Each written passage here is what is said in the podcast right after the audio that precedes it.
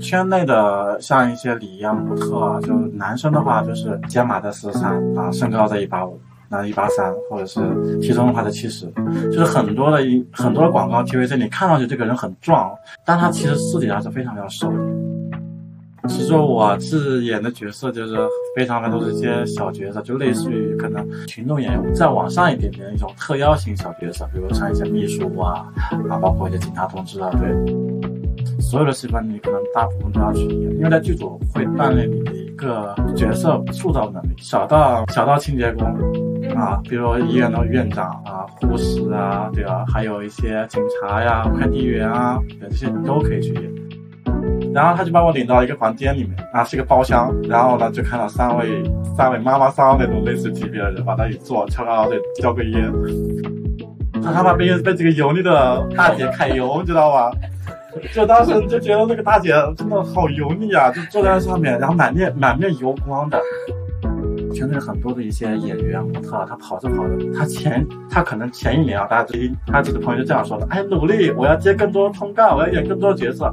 你第二年就会发现，哎，他不见了，然后他就会晒一些鲜花、泳池啊、摩托啊。欢迎收听《身边人》，《身边人》是一档由四个生活在上海的年轻人创办的一档访谈节目。我们四位主播会定期和大家唠唠身边人的故事。包括但不限于个人成长、求学故事、职业揭秘、多元的生活方式选择。未来还会解锁更多有趣有价值的话题，希望听众朋友们可以持续关注、点击订阅。Hello，大家好，我是首席主播 Teddy，我是主播噗噗猫，我是主播兼制作人的晴朗，我是关灯兄，团队里唯一的一名九五后。本期节目呢，我们邀请到的是我的好朋友刘小莫。他的副业曾经从事演员和模特的工作。九五年的他已有几十部的影视和广告作品，和好些我们家喻户晓的知名影视明星有过搭档合作。可以说，在这行的经验非常丰富。这一期我们来揭开演员模特这个看上去外表光鲜亮丽的行业，一起聊聊最初入圈的契机机遇和那些诸如面试被骗的八卦趣事。最后，小莫也会给到想要入行。或想在这行有所提升的这个新人一些实用的建议。那下面有请小莫做一下自我介绍。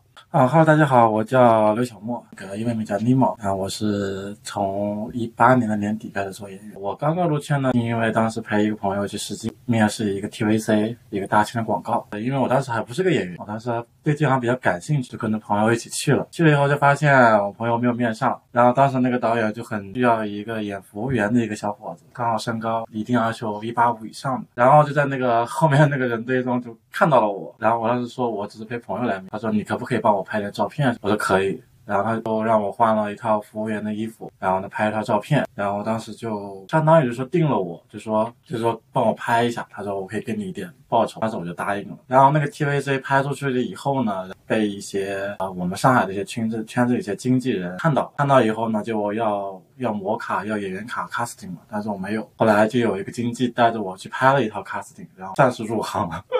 对，入行了以后呢，然后就是当时第一个月嘛，然后就陆续收到。婚姻啊，作品的拍摄，然后还有电视剧的，还有广告的，还有一些商场开业活动一些礼仪啊、模特啊，都有一些通告可以跑。哦，好厉害啊！就相当于说你是陪你朋友去面试的，结果你朋友没有被选上，而你却被那个导演一眼看中，然后还让你就是把你带入行了。对，因为身高的原因吗？对，因为身高它是一个点。然后我朋友是面的，他面的是男一，他比较有自信，他跟我讲，他说他一定要去面那个男一号，因为男一号的 boss 比较高嘛。那他男一没有没有选上，然后我是被选上的，可能是那种男五那种，可能我就当时也就入镜也就一两三两三秒钟这样子，可能当个盘子过去了。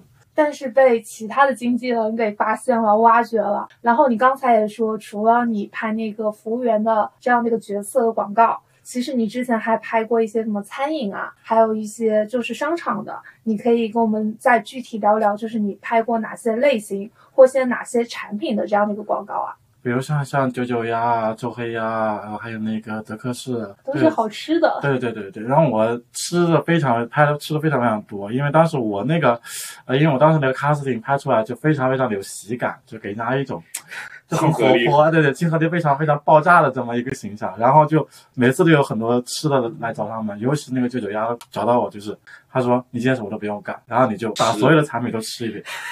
然后他就专门就是炸了个机位在那里，然后他就说我把这个产品给你挑好，你把新品全部吃一遍，就吃从早上吃到晚上那种，就全部吃了一遍，然后就他说非常好，吃的非常非常有喜感。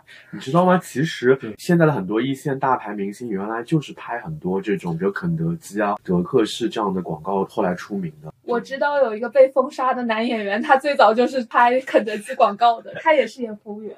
啊，对，然后德克士的话就就很惨，德克士的话当时就他当时说是包饭的，当时我就觉得嗯有盒饭吃还是挺好，然后我就去了，但是当时就给了多少钱，当时就给了可能就一千块钱，但是跟我讲是半天就收工嘛，然后我就很我就说那可以，那我就去。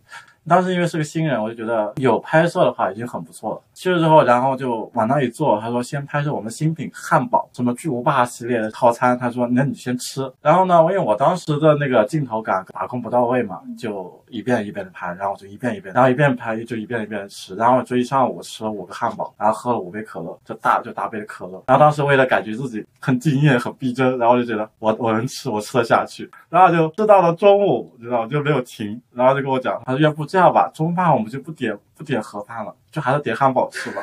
然后又出来一个汉堡，就可能因为有些广告还是要求你真实，但是我觉得刚刚入行嘛，就觉得自己还是要一点真实感的，就就拼命的就真吃，对，因为什么都不懂，就当时就那个导演就说你喝，让我去喝，对我就咕嘟咕嘟就一杯可乐就干掉了。哎，那如果说你要拍的是那种喝酒的广告，那你岂不是要一遍遍的喝酒，然后最后把自己喝醉吗？会有这样子的一种情况？这不是我们男演员的最爱吗？就是就是如果喝酒的话，我完全都不需要演，知道吗？就本色出演就可以了。对对对，可以可以。我想问，那如果到就是一遍一遍吃，就是让自己的体重增加了，那到时候你是要去做锻炼身体去减脂吗？还是？其实我不用，因为圈内圈内的很多女孩，她们是是是蛮是蛮需要的，因为呃不光是外形，还有她的体重都要求很严格。但是我们男孩子像我这种的话，就搞笑类的就不需要。对，我我是搞笑类的，就是 而且不需要，就大家会觉得呃你还胖一点还比较还比较有喜感一点。对我，因为我进圈子也就是我没有去靠什么颜值，因为我长得本身就在圈子里不是说非常的好看的，属于比较略有喜感的那种。就是属于长得又高又瘦这种比较清秀的那种。就是我身高比较达到高个子里面最有喜感的，然后喜有喜感的人里面个子又高的，所以这就是你的价值和先天优势。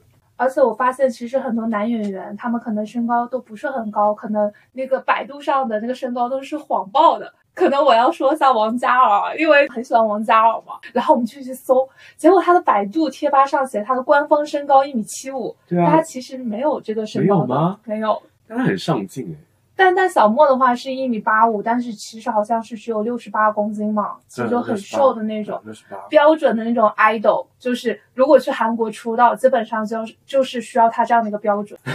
自行藏。因为呃，圈内的像一些礼仪啊、模特啊，就男生的话，就是一般的话就是肩码在四十三啊，身高在一八五。那一八三，或者是体重的话在七十，就是很多的一很多的广告 TVC，你看上去这个人很壮，但他其实私底下是非常非常瘦的，就是稍微的有点肌肉，但是本人还是非常非常瘦，因为他需要有镜头，需要有上镜。对，如果你的脸如果比较稍微胖一点的话，可能就是可能就是有些通告不大会录用。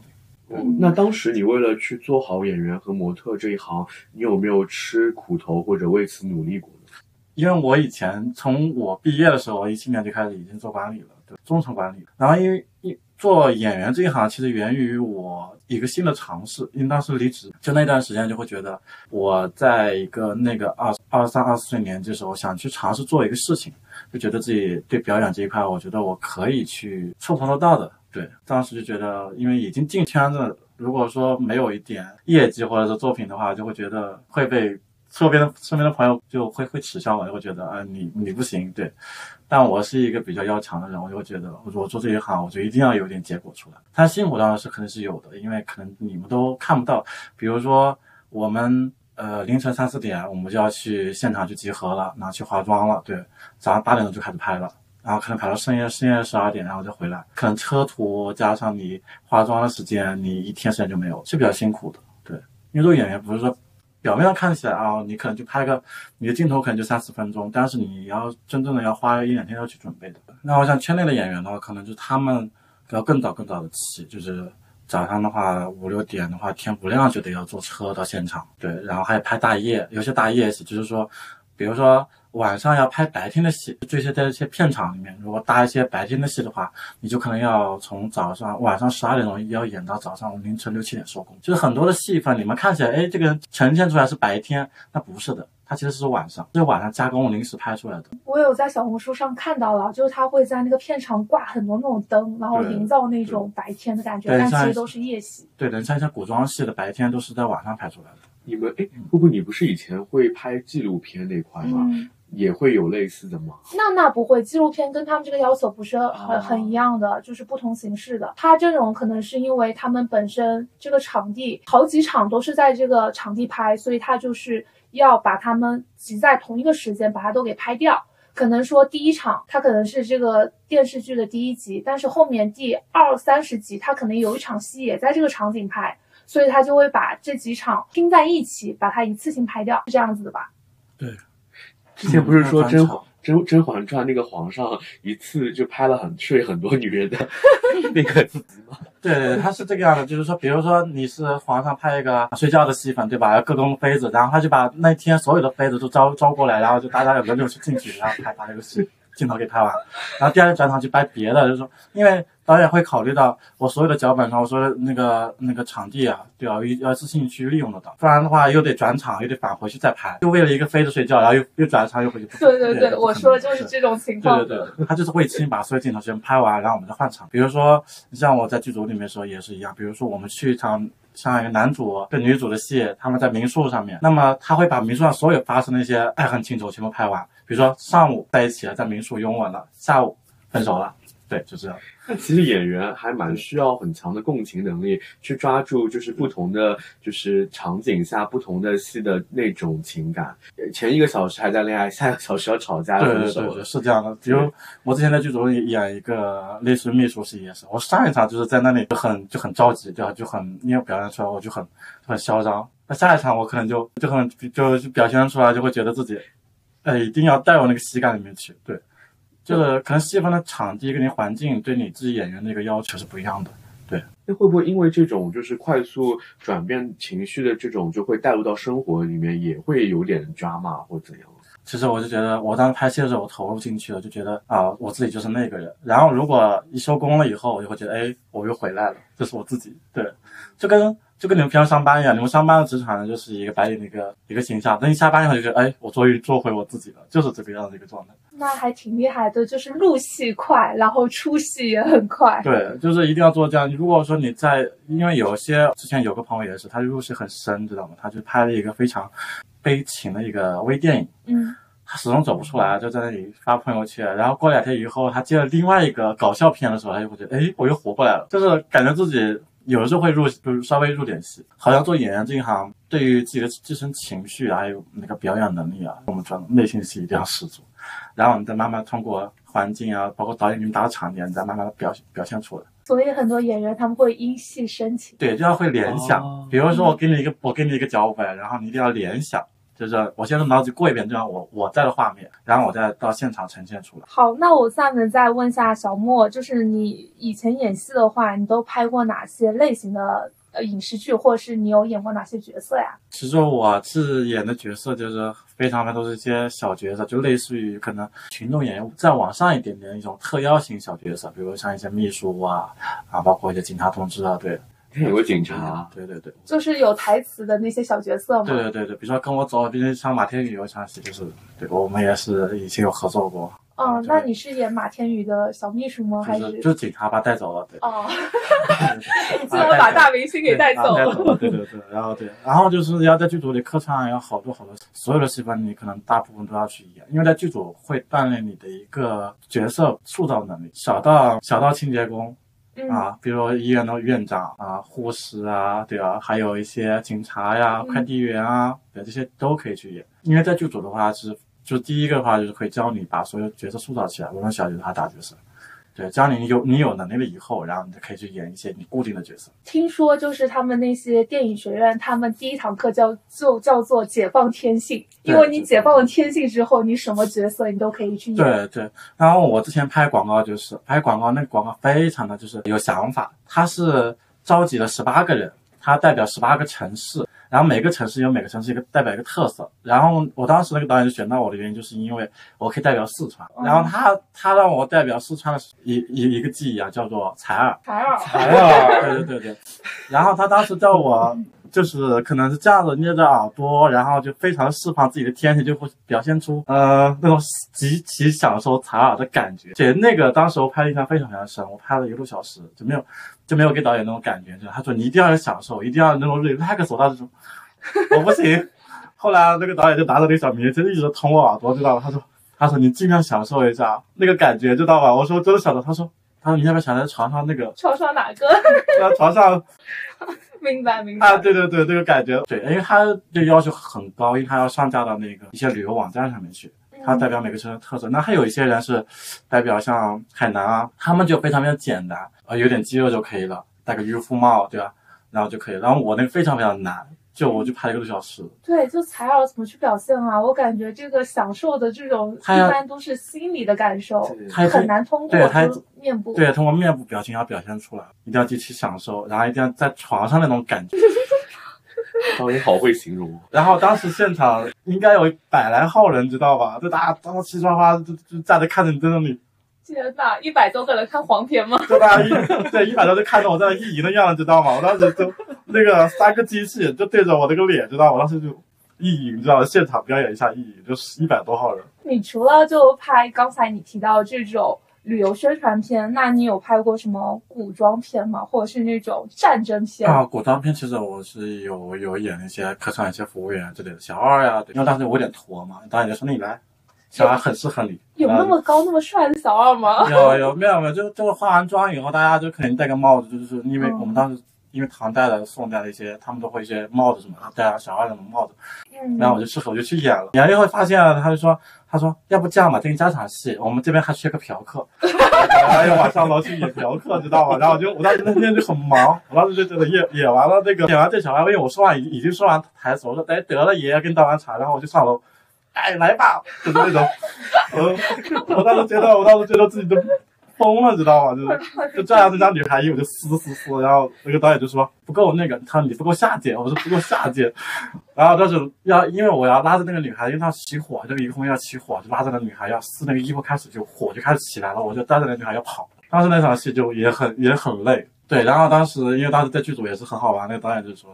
他说：“他说您，他说你有没有认识的女孩愿意愿意演妓女的？”然后我当时就说没有。那个副导演就听见，副导演就说：“他说你不应该这么说，他说你应该说我们要招几个风尘女子进来。”对，其实蛮好玩的，对。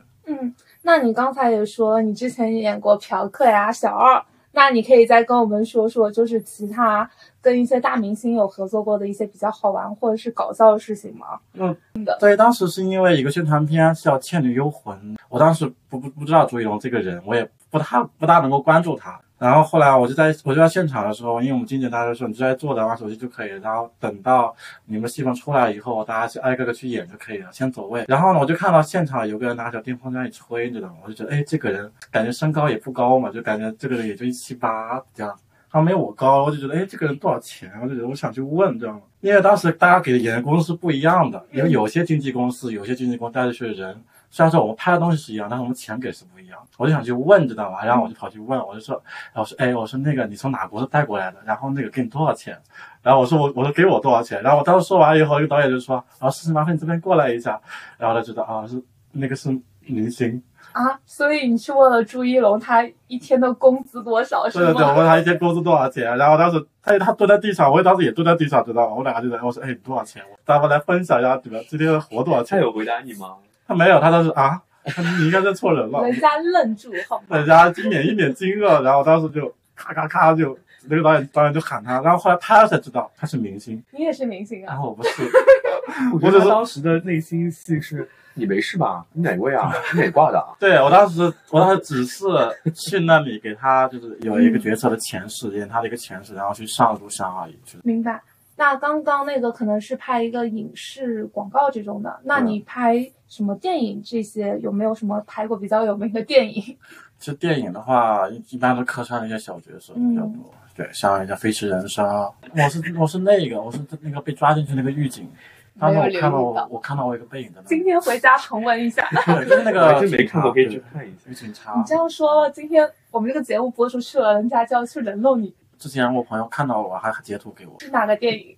不是电影，是一个很老的一个电视剧，就年代戏，对。很老的电视剧的那个，然后可能到现在我也没有看到，他说看到了，我说我在哪？他说有，我没看，因为那个那个那个是，呃，刘诗诗演的一部剧，哦，哦，这好有名啊！我还蛮喜欢刘诗诗。好像是叫《大唐女一传》，应该是。哦哦，好耳熟啊挺有名的，但是我也没看。对，当时在上海拍的嘛，但我我没看，因为那剧太长了，我就我就懒得看，我懒得看。好，那你演《飞驰人生》的话，你有没有跟哪个大明星老师就是有过一些什么比较好玩的事情？那那倒没有，因为当时就看了沈腾老师的表演，对，嗯就是只是看沈腾看了一下沈腾老师表演，那你有跟他要合影吗？就是跟沈腾去要合影？有，但是没有机会。啊，当时他当时准备要的时候，他去厕所，就一路一路尾随到厕所的时候，我又不敢要着，又回来了。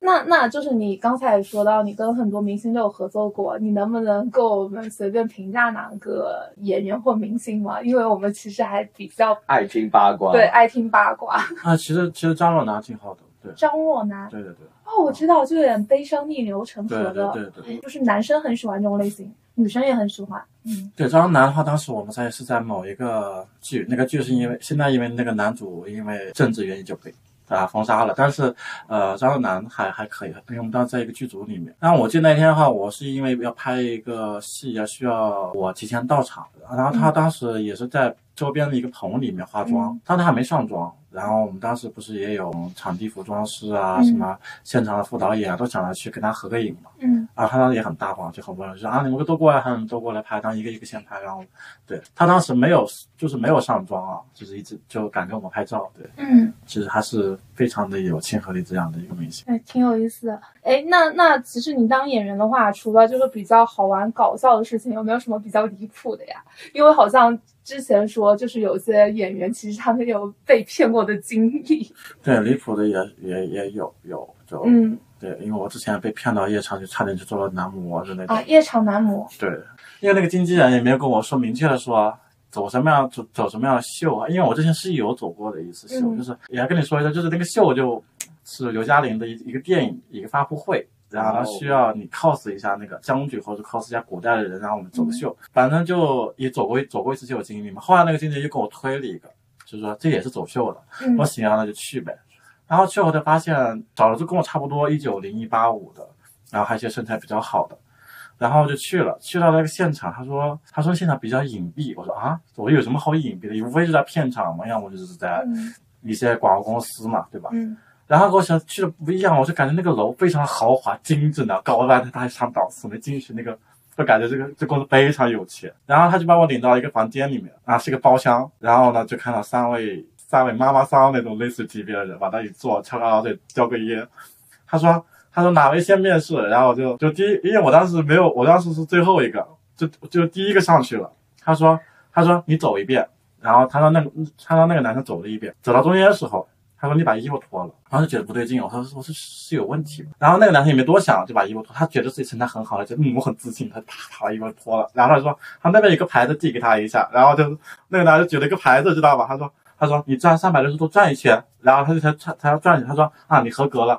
OK，然后就到我，你知道吗？到我就觉得我就有点，因为当时就就觉得自己身材又不好，他干嘛让我脱衣服？然后我就上台站了一下，他说你把牌举起来。我当时就我说我当时就问他，我说这个是干嘛的？是哪个是哪个通告，还是说拍摄什么东西？他说你经纪人来没告诉你吗？我说我不知道啊。他说我们这里是男模，夜场男模。他说你举那个牌子就是晚上会有啊会点你那种。哦，对对对相当于你被选飞了是吗？啊，对对对，那种，然后他让我转了一圈，然后我当时就 pass 掉，就直接走了，就是拉着我另外一个朋友走掉了，真的很害怕，很害怕被富婆看上是吗？那很害怕被被这个油腻的大姐揩油，你知道吧？就当时就觉得那个大姐真的好油腻啊，就坐在那上面，然后满面满面油光的，翘二郎腿在那里叼根烟，就看着我们在那里那你有没有想过，如果你成了哪个富婆的话，你现在已经衣食无忧了，你都不用出来接通告了。就是那个表情包上说了什么？不想努力了，想要富婆包养。其实，其实圈子里很多，圈子里很多的一些演员、模特，他跑着跑着，他前他可能前一年啊，大家知他这个朋友就这样说的：哎，努力，我要接更多通告，我要演更多角色。你第二年就会发现，哎，他不见了，然后他就会晒一些鲜花、泳池啊、摩托啊。你就知道他百分之八十可能都已经被嗯。哦，就住翠湖天地什么潭宫这种地方，对对对对对，我有朋友圈真的有看到有人就是晒自己在翠湖天地，但其实他才可能刚刚毕业没多久。对对，我昨天跟我朋友也说啊，我说你要不再去整整容练练肌肉，你以后也可以住进翠湖。对的，男生男生，嗯嗯，因为可能大家呢后来跑着跑着会觉得，哎呀太辛苦了，那。对吧？有更捷径的方式也可以。你怎么没有走捷径？我这两天没有肌肉，走什么捷径？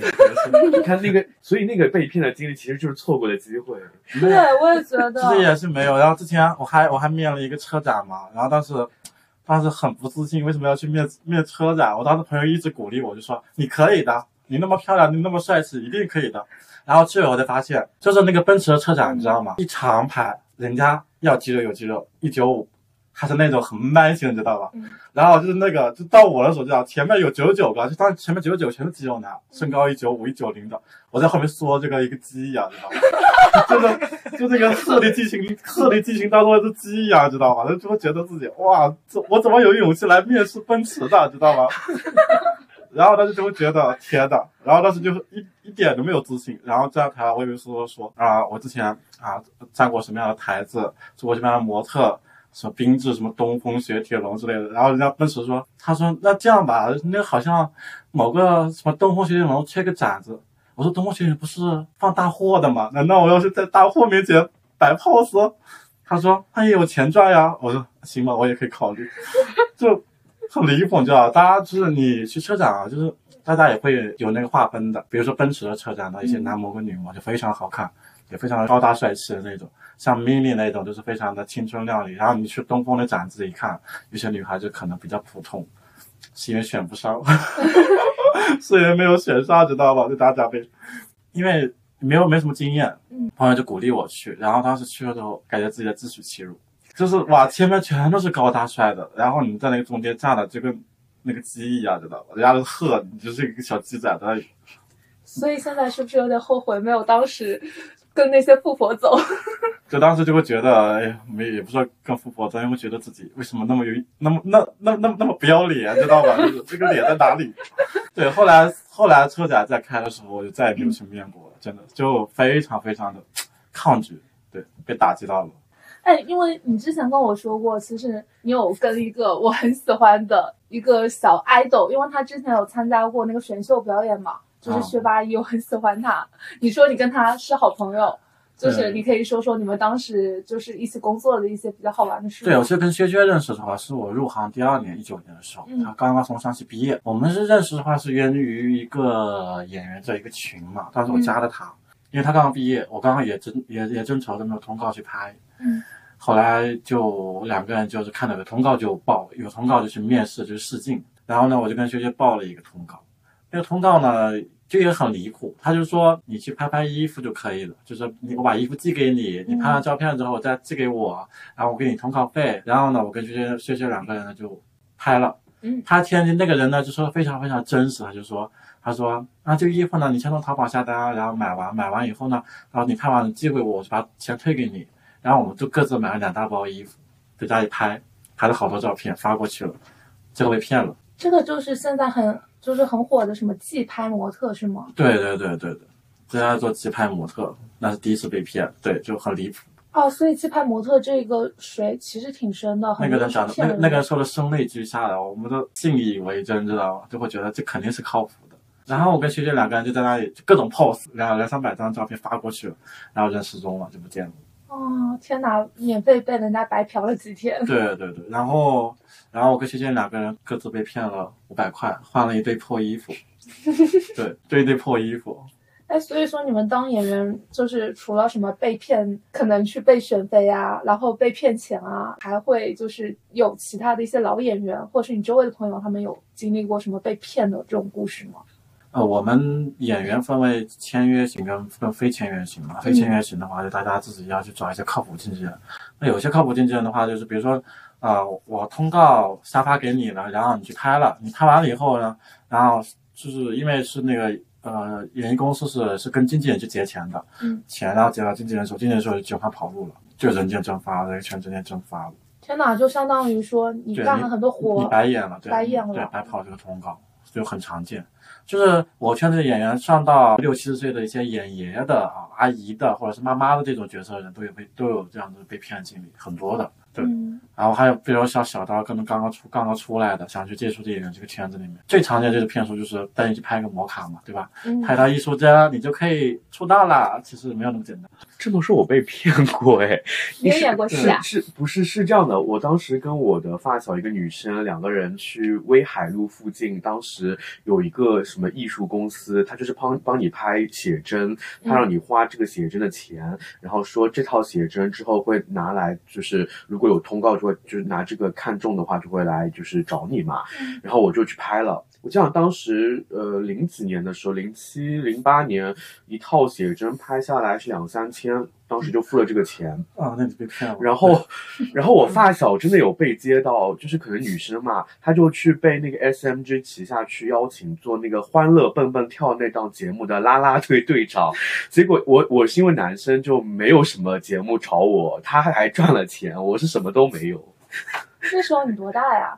初中啊，初二、初三初二、初三就差点出道啊？被骗，是被骗了。对对，现在市面上还是有的，还有这种啊，比如说你去一些某网站一搜啊，那模特、演员是招聘广告，那其实都是假的。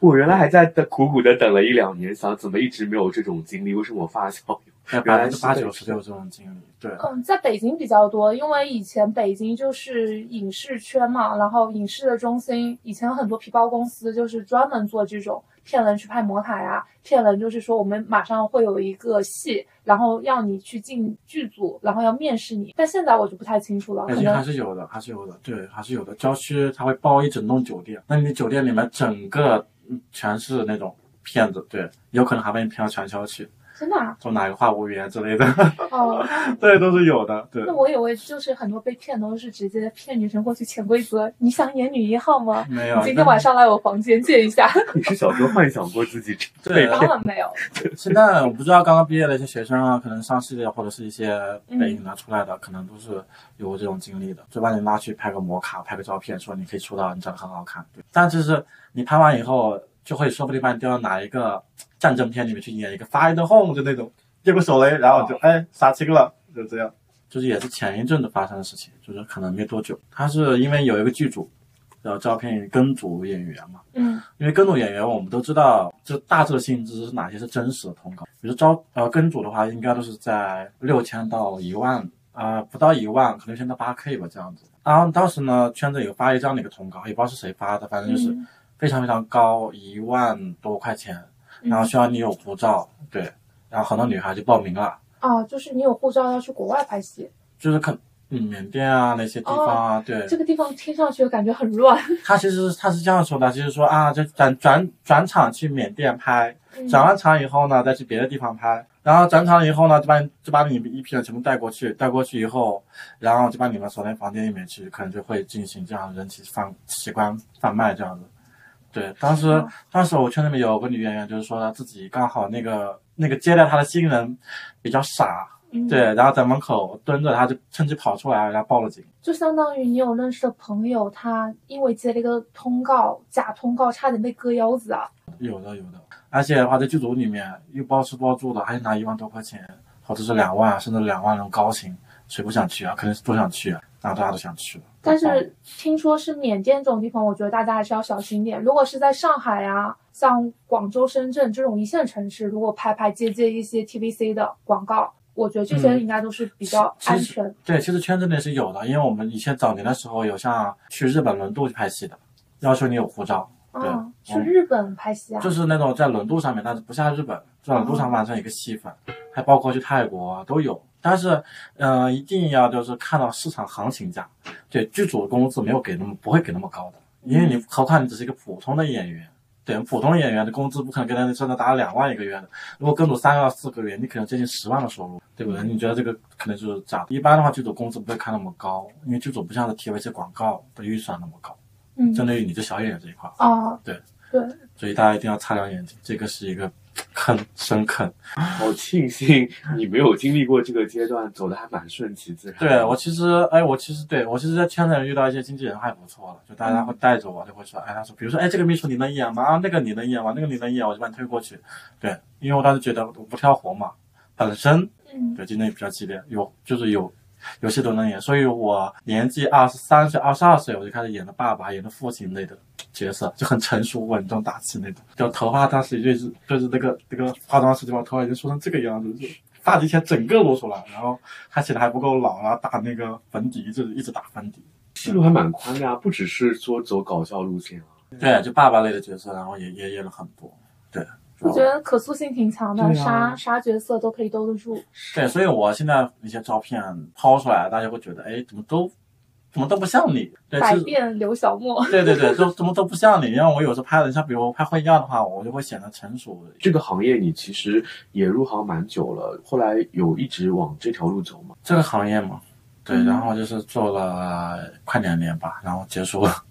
对，结就。两年就拍了，就据我所知二十多部影视和广告作品。对，广告拍了非常非常多，自己都不记得了，自己都不记得了。对，因为第一，你进你进圈子里面，首先说你当时是抱着有作品的想法和心态进去的。那么第二个就是说你要赚钱啊，对吧？你比如说你拍了半年以后，你还是一个四五百块钱一个通告，那你肯定要赚个一千到两千了，对吧？三千到四千了，这样的一个呃累积的一个过程嘛。所以我当时已经接到了快一千五到两千的时候，然后我就会觉得有些吃力，对，有些跟不上，就会觉得，嗯，还是想重回职场，因为还是因为家里的原因了。其实如果不因为家里原因呢，我可能现在还是在那里娱乐圈蹦跶的，对。但家里原因可能就会觉得你要一个稳定的工作，要一个保险才可以五险一金啊，它是一个你真正比较安稳的一个生活。然后我就退圈了，对。嗯，那你现在跟就是当时做演员也包括过一段时间吗？那你现在心理上会有什么心态的一种变化吗？因为现在就属于回归了职场，然后可能身上的那些光环也慢慢的褪去。对，有，就是会你做演员会发现就会变得更透彻，就看待一些人和事情的时候会变得更透彻了。因为娱乐圈本来就是一个，就你们说的大染缸，对吧？嗯 对你进去会发现啊，其实其实你自己也慢慢慢慢慢慢的有些成长了。比如说提防被骗啊，像一些啊早上早起晚黑啊，嗯啊跑通告啊、干活啊那些，对。后来退去了演员这个时候，我就会觉得，哎，你变得更透彻了，看待人生的理解就不大一样了，就会觉得，哎，及时行乐，对吧？能开心一天是一天那种感觉。那除了你不再做演员接通告之外，你有没有其他朋友就跟你一样的是转行了的这种？也有，现在现在很多的有些演员的话，做着做着可能就转行做一些自媒体，对他会他就是会善于抓住自己身上的某一特质，对，做做自媒体的比较多，像小红书啊、抖音啊这些，啊，去做网红了嘛？其实网红收入更高一些。对，他是做自媒体去创造嘛，对，网红，嗯对，加上收入啊，包括他也能接到广告啊，这些，嗯他也是一个变现的一个很好的一个方式。挺好的。那就是其实刚才也聊了那么多，就想知道你也算是作为一个在演员行业蹦跶过那么一段时间的一个前辈，你对于未来想从事这一行，然后做一些小演员起步的这些呃年轻人，有一些什么好的、一些比较好的入行嗯建议？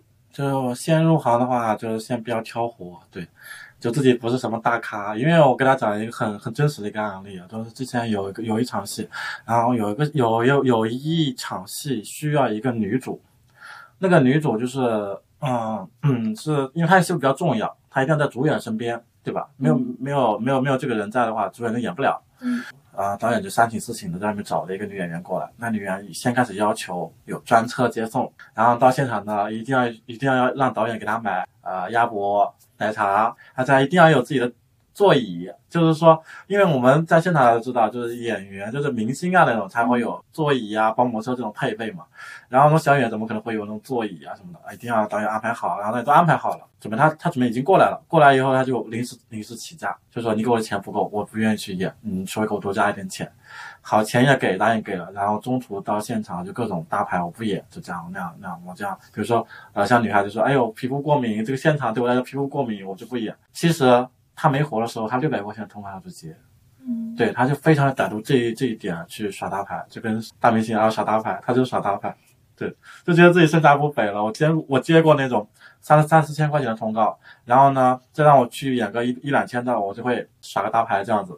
对，这种通告已经不适合我，对，我是已经，呃，大明星了，那种圈里大网红了那种，对，那种感觉，就千万不要去耍大牌，因为如果你一定要耍耍这个大牌，这圈子里面各种经纪人知道了以后，就对你的戏路会把你封杀掉，哇，对那这个还是挺吓人的。对，就会挂出你的 casting，挂出你的模卡，然后整个上海娱乐行业你就可能就这个路就没有了。对嗯，我我经常就是也在小红书上看到很多人就会说这个演员经常耍大牌，甚至是我很喜欢的一个，能说名字吗？叫李梦。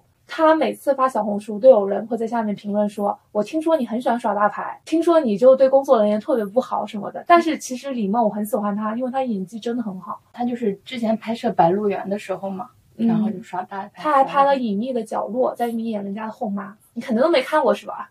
就不怎么看剧啊，因为我还我还挺喜欢他的，他是文艺片这一挂的。那回去补一补。就对，就千万不要去就刷一下大牌啊什么的，哪怕是说小角色啊，你不要去嫌弃他。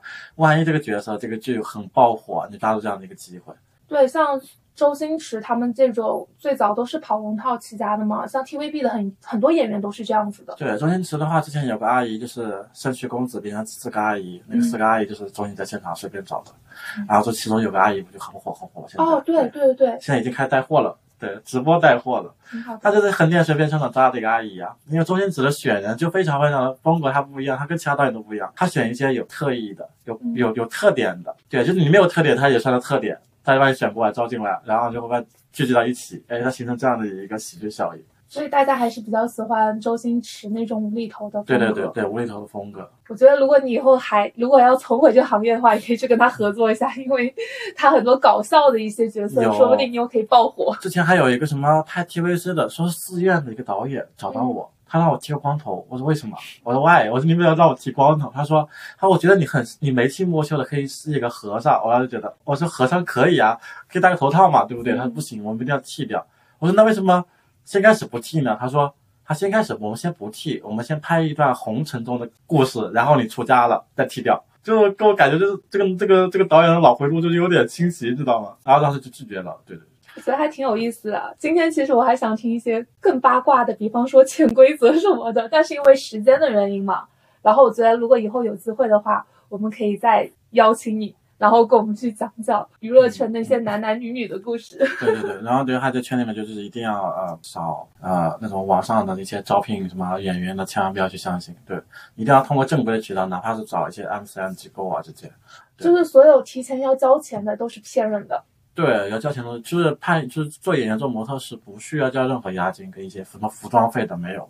嗯，对我到我入行到现在的话是没有被骗过钱的。那个五百块是个特殊的案例，是因为我 太相信那个人了。然后，然后还有一个就是呃，就是对于自身特点嘛，就是说不要觉得自己不要有自己没有自信，对，一定要在镜子面前多练一练，觉得自己啊是好看的。哎，那我我想问一下，就是替我们这种普通人，还有可能刚入行抓不到一些镜头感的人问一下，就比如说在就是相机面前，怎么样去就是捕捉自己的眼神，然后去控制自己的一些情绪和动作呢？其实这个的话，嗯，镜头感我当时也没有。其实我当时做了一个努力，你知道吗？我当时我就在那些小红书啊，包括豆瓣啊，我会找一些不要钱的摄影师，我我免费给他们拍，啊，就互勉，然后你就去学一些动作，还有眼神对，镜头感。然后他也需要你这样的一个模特，对对对然后去帮他出片。我之前我之前在北京商业团就帮一些老大爷拍过一些照片啊，就是咔咔咔咔咔，然后你这边随便随便怎么摆都可以。当时你也释放一下天性，对吧？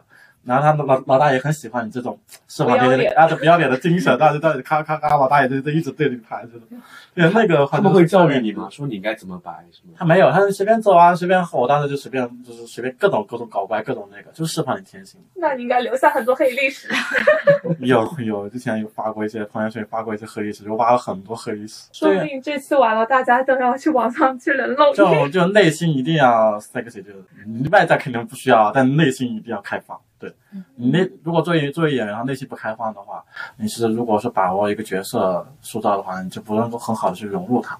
对，嗯可能就导演就会觉得你不够真实，演的不够真实，就把你换掉。对，因为在剧组现场的话，换人也是很很正常，就对，很很正。常的行为。对，如果说你一句词卡了，然后不要，好下一个，就这样，然后你可能没有饭吃，回家吧。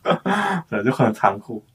和小莫交流，我发现他真的是一个有很多故事、非常有趣的男同学。从阴差阳错拍广告演服务员开始入行，到后来和众多一线大牌明星亲密合作，很多这行的人会为了获得更多出镜的机会，想方设法为自己加戏。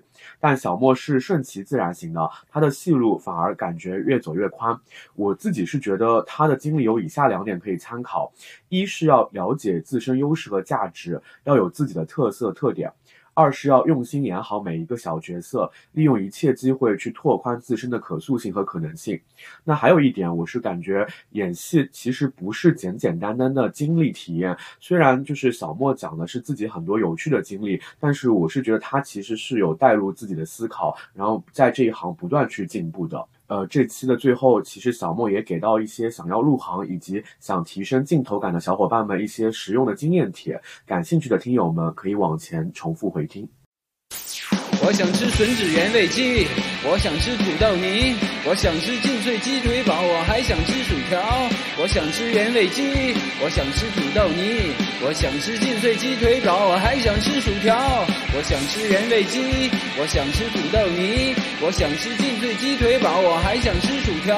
我想吃原味鸡，我想吃土豆泥，我想吃劲脆鸡腿堡，我还想吃薯条。